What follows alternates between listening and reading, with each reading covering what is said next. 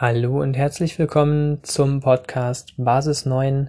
Dies ist die erste Folge des Podcasts, die wir aus Promotion und Werbezwecken auch bei unserem Podcast Zieltagebuch hochladen werden. Der Inhalt dieser Folge hat auch tatsächlich etwas mit einem Zitat zu tun, also keine Panik bekommen. Im Podcast Basis 9 werden wir ab jetzt alles hochladen, was nicht in unsere anderen Podcasts reinpasst. Dazu gehören Kurzgeschichten, kurze Texte, Gespräche, Interviews und alles, was uns sonst so auf der Seele liegt und das wir für teilenswert erachten.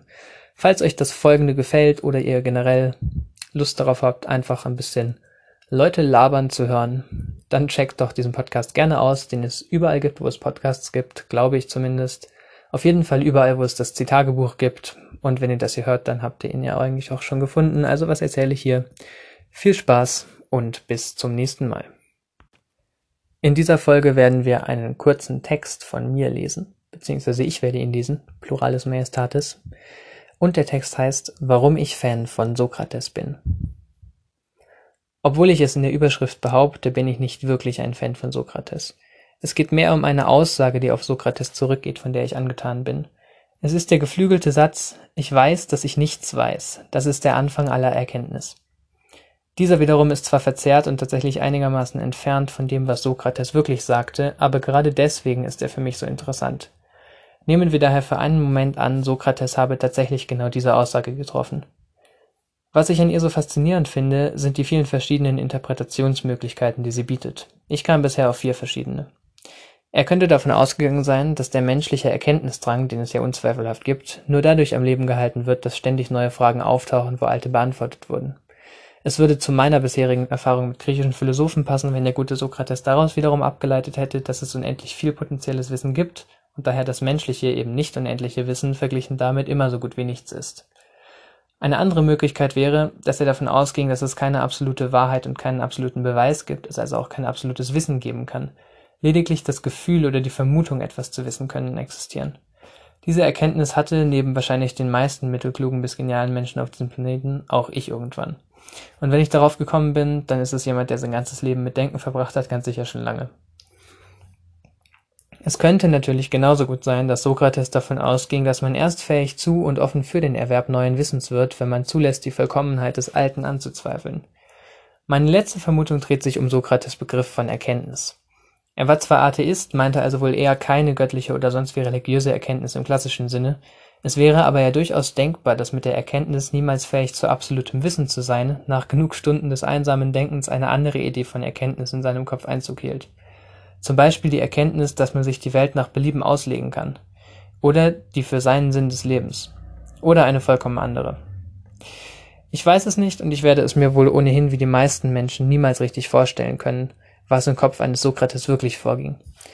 Aus Neugierde habe ich trotzdem ein bisschen über die Aussage dieses Zitats ähm, nachgeforscht.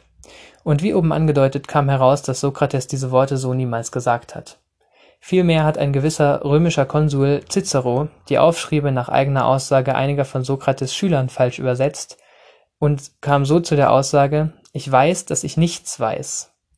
Tatsächlich war die Vorlage für Ciceros Übersetzung ein Aufschrieb von Platon, der eine Verteidigungsrede von Sokrates in literarischer Form festgehalten hat. Sokrates hatte sich nämlich vor Gericht dafür verantworten müssen, augenscheinlich nicht an Gott zu glauben. In seiner Verteidigungsrede hat er unter anderem hervorgehoben, nicht über absolutes, gesichertes Wissen zu verfügen und daher eben auch keine eindeutigen Aussagen über Gott treffen zu können.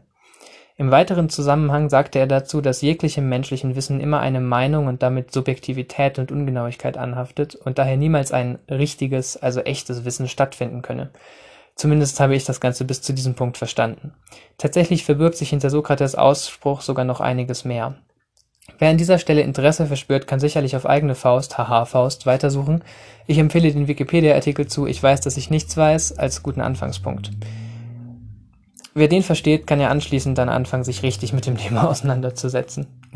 Das oben zitierte Anhängsel mit dem Anfang aller Erkenntnis ist meiner aktuellen ähm, Nachforschung zufolge lediglich ein dazugedichteter oder vertauschter Satz. Ich finde trotzdem, dass gerade er zum Nachdenken anregt. Bei mir hat er das jedenfalls. So viel zu meiner Bewunderung für ein Sokrates-Zitat, das es niemals gegeben hat, beziehungsweise das eigentlich von Cicero bekommt und dann im Laufe der Zeit noch weiter verändert wurde. Und ich beende den Text mit einem echten Zitat für weiteren Denkstoff. Wahrscheinlich weiß ja keiner von uns beiden etwas Rechtes.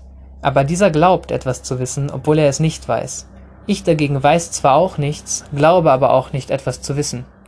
Um diesen kleinen Unterschied bin ich also offenbar weiser, dass ich eben das, was ich nicht weiß, auch nicht zu wissen glaube.